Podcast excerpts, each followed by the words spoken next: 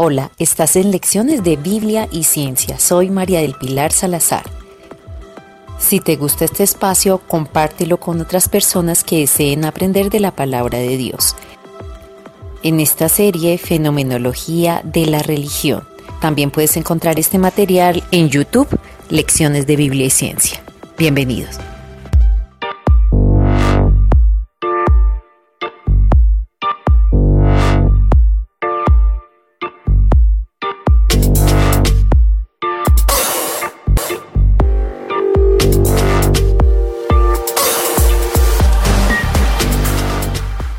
Entonces, si recapitulamos lo anterior, entonces recordamos que hablamos de que el misterio es diferente a todo lo conocido y también de todo lo desconocido, que la trascendencia, ¿cierto? Es una de las características principales de ese misterio y esa trascendencia la vimos representada o que vimos esas características que fueron superioridad ontológica, es el ser superior de lo superior, superioridad axiológica, el sumo bien, sumum bonum, el bien sobre todo, y la, eh, la santidad o dignidad augusta, ese estado máximo de santidad.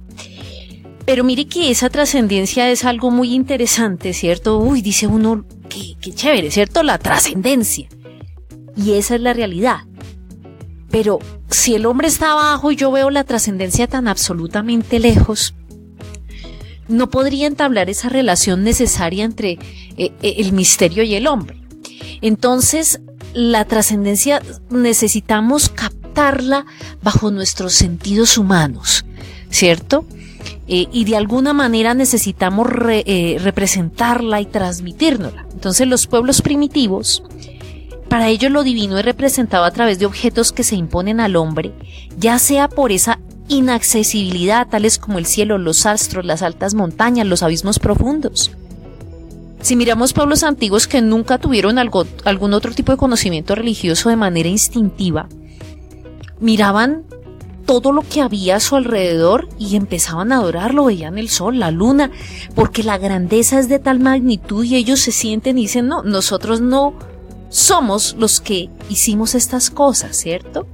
Entonces estos símbolos de la divinidad, representados en aquellas realidades que ya por su forma natural de ser, evocan al hombre ese sentimiento de lo grandioso, de lo elevado, de lo superior a sí mismo, eh, es precisamente esa manifestación en la que de algún modo el hombre se siente pequeño y sabe que hay algo por encima, algo que lo trasciende, que lo supera. En las diferentes culturas, ¿cierto? Los tipos de religiones lo vamos a ver representado de forma diferente también. En las religiones eh, orientales, que ya mencionamos como orientacionística, recurren a símbolos que expresan la desaparición de lo natural, de lo mundano e incluso de lo humano como condición para llegar al descubrimiento y la unión con el misterio. Ya lo hemos tratado anteriormente, me necesito desprenderme de este mundo natural para lograr trascender y llegar a ese contacto con el misterio. No puedo hacerlo si no me vengo desprendiendo. Esa es su forma de mostrar que hay algo superior, superior a sí mismo. Para nosotros, ¿cierto? O, la mayoría de las religiones de orientación profética, el misterio aparece bajo los rasgos de un Dios que es fuertemente personalizado, al que se le habla, pero se sabe además que es trascendente y absoluto. Dice, se manifiesta en la sublimidad de sus designios que no coinciden de modo alguno con los humanos, él hace su voluntad, pero es una voluntad a la que nadie se puede resistir y que bueno, son sus designios, ¿cierto? Y que reclama esa confianza del hombre o el sujeto religioso. Y aquí hay un, concepto muy bonito y muy interesante y es este la trascendencia activa. Entonces hemos visto una cantidad de características, una trascendencia que tenía, y vuelvo y repito, superioridad ontológica, axiológica, santidad o dignidad augusta, y más aparte estamos viendo que es una trascendencia que se representa incluso a través de lo que está creado, pero el concepto no es simplemente un concepto estático allá arriba, es una trascendencia activa. Es el misterio el que toma la iniciativa y se nos revela es activa y por eso podemos conocerla. no es solo un concepto filosófico. Y ese carácter de trascendencia activa lo vamos a ver en dos elementos. Eh, yo sé que usted estará pensando, bueno, y las religiones de orientación mística, déme un segundito y ya hablamos de ellas.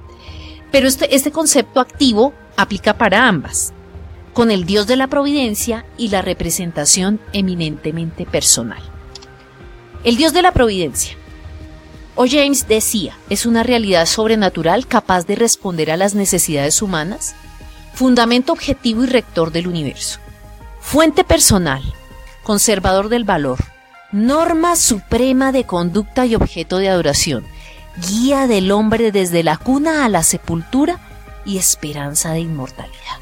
El Dios de la providencia.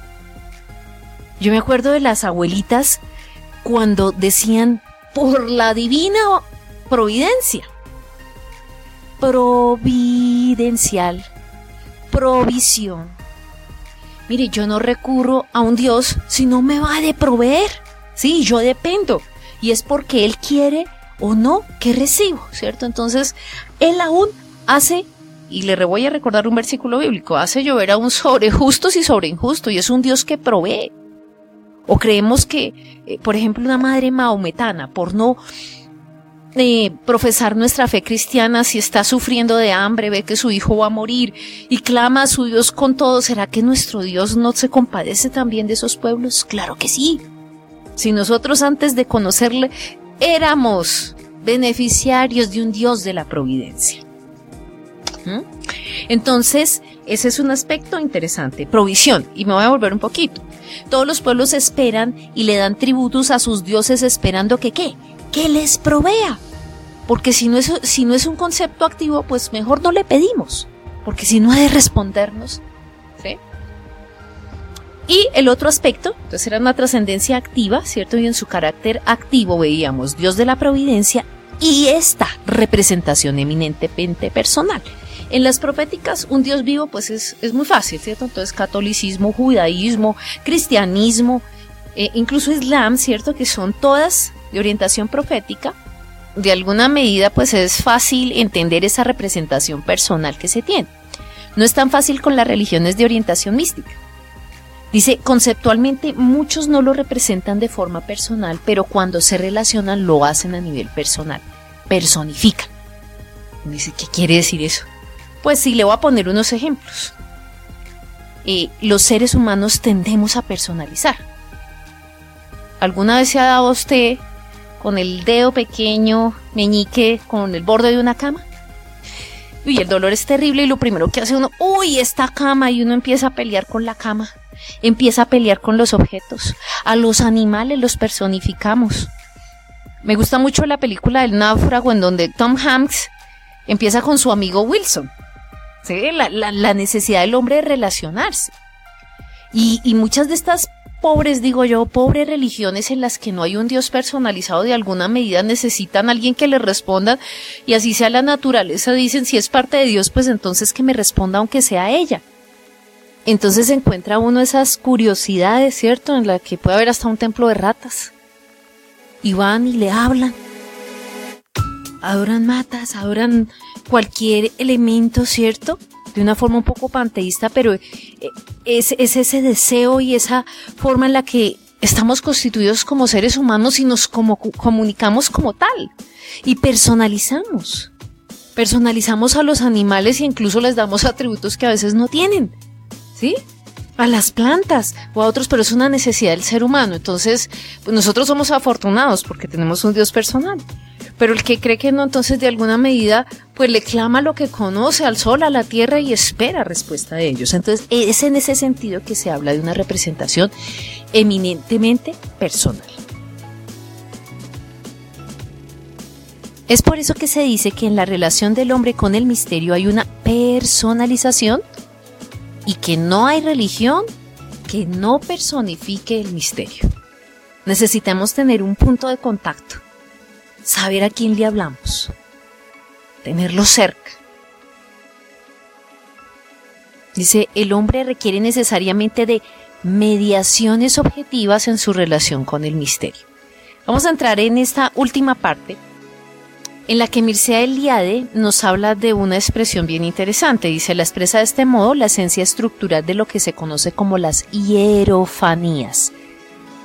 Mire que no estoy diciendo teofanías ni epifanías, ¿cierto? Sino hierofanías, en donde lo sagrado se manifiesta en un objeto profano. son estos puntos de contacto. Entonces, eh, en una teofanía son esas irrupciones de Dios en la historia, directamente Él está, ¿cierto? Y son pocas, ¿no? Las referencias que tenemos, pero cuando hablamos de hierofanías, encontramos que en la hierofanía coinciden entonces de manera paradójica lo sagrado y lo profano, realizando así una ruptura de nivel ontológico. O sea, cambia esa forma de existir de esas mismas realidades. Dicen la hierofanía no hay usualmente un cambio o transformación ontológica de la realidad física o natural a través de la cual se manifiesta el, misterio. Si es necesario que este misterio totalmente otro se haga presente en esa realidad natural de tal manera que de todos modos esta última remita al hombre más allá de sí misma al orden del misterio. Entonces, estas representaciones tienen que significarle algo al hombre. La hierofanía debe tener algún significado para el hombre porque necesitamos puntos de contactos objetivos. Y usted recuerda em, todos los artefactos, elementos que hay en el templo, ¿cierto? Y, da un nivel de detalle que dice uno, pero ¿por qué con tanto detalle? ¿Cierto? Eh, es porque en alguna medida cada uno de estos elementos estaba representando, ¿cierto? Esa parte de la divinidad que se relaciona con el ser humano. Entonces cumplen su papel de ser mediaciones objetivas de lo sagrado en la medida en que proyectan a esa presencia que es inobjetiva. Por ejemplo, el candelero. El candelero dicen, pero el candelero, sí, el candelero representa a Dios mismo y algunos aspectos y atributos de lo que es Él. ¿sí? Entonces, estamos hablando de elementos, ¿cierto?, que están allí pero que pueden representar algo más. Estas hierofanías no las elige el hombre, las elige el misterio y eh, pues van a tener una cantidad de condiciones. Dice la hierofanía solo puede darse por referencia no solo al misterio sino también al hombre, pues únicamente adquiere categoría hierofánica de esa revelación de Dios, ¿cierto? Cuando revela y le dice algo al hombre. Cuando cambia ese significado y podemos entender, es un símbolo es, como dice Pablo, una transparencia opaca, pero que después tal vez se ve como una realidad un poco más concreta.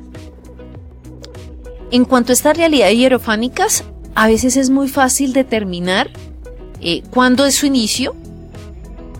Algunas se mantienen en la historia y en otras pues pueden perder eh, vigencia y de pronto desaparecer me voy a volver para, comentarle, por ejemplo, uno de estos objetos hierofánicos que me llama mucho la atención y tiene que ver con eh, la serpiente de bronce en el desierto. Si usted recuerda la historia, en algún momento dado eh, Dios mismo le dice al pueblo, erige o levanta una serpiente.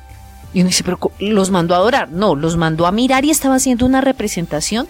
Y esa serpiente cumplió una función. Cada vez que eran mordidos por la serpiente miraban a lo más inmundo y eran salvos o sanados. Ya después muchos la idolatraron y por eso en capítulos posteriores Dios mismo les dice, mire, quite este ídolo. Entonces eso es, por ejemplo, de un objeto hierofánico. ¿Cómo se clasifican estas hierofanías? Encontramos hierofanías de la naturaleza, que ya habíamos hablado, la naturaleza misma ya le revela al hombre algo de Dios, ¿cierto? Entonces hay una gran variedad de objetos naturales, en lo que se conoce como la constelación de hierofanías. Clasificación de hierofanías también encontramos las de la historia, la más importante de todas ellas es la constitución de la historia de, de Israel como un conjunto hierofánico. ¿Cierto? Nosotros mismos cuando leemos las escrituras nos damos cuenta de que nosotros pasamos procesos y nos logra hablar las escrituras a través de todo ello. ¿Cuál es el peligro de las hierofanías?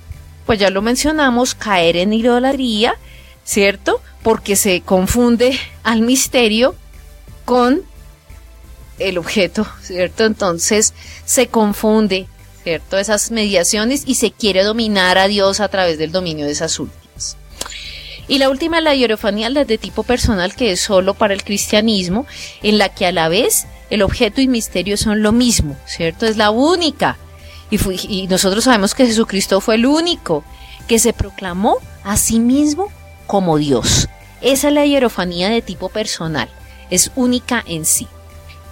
En estas vemos, la hierofanía es como si el misterio se mundaniza, se encarnara, ¿cierto? De una forma concreta y hace que el ámbito de lo sagrado sea más real para cada uno de nosotros.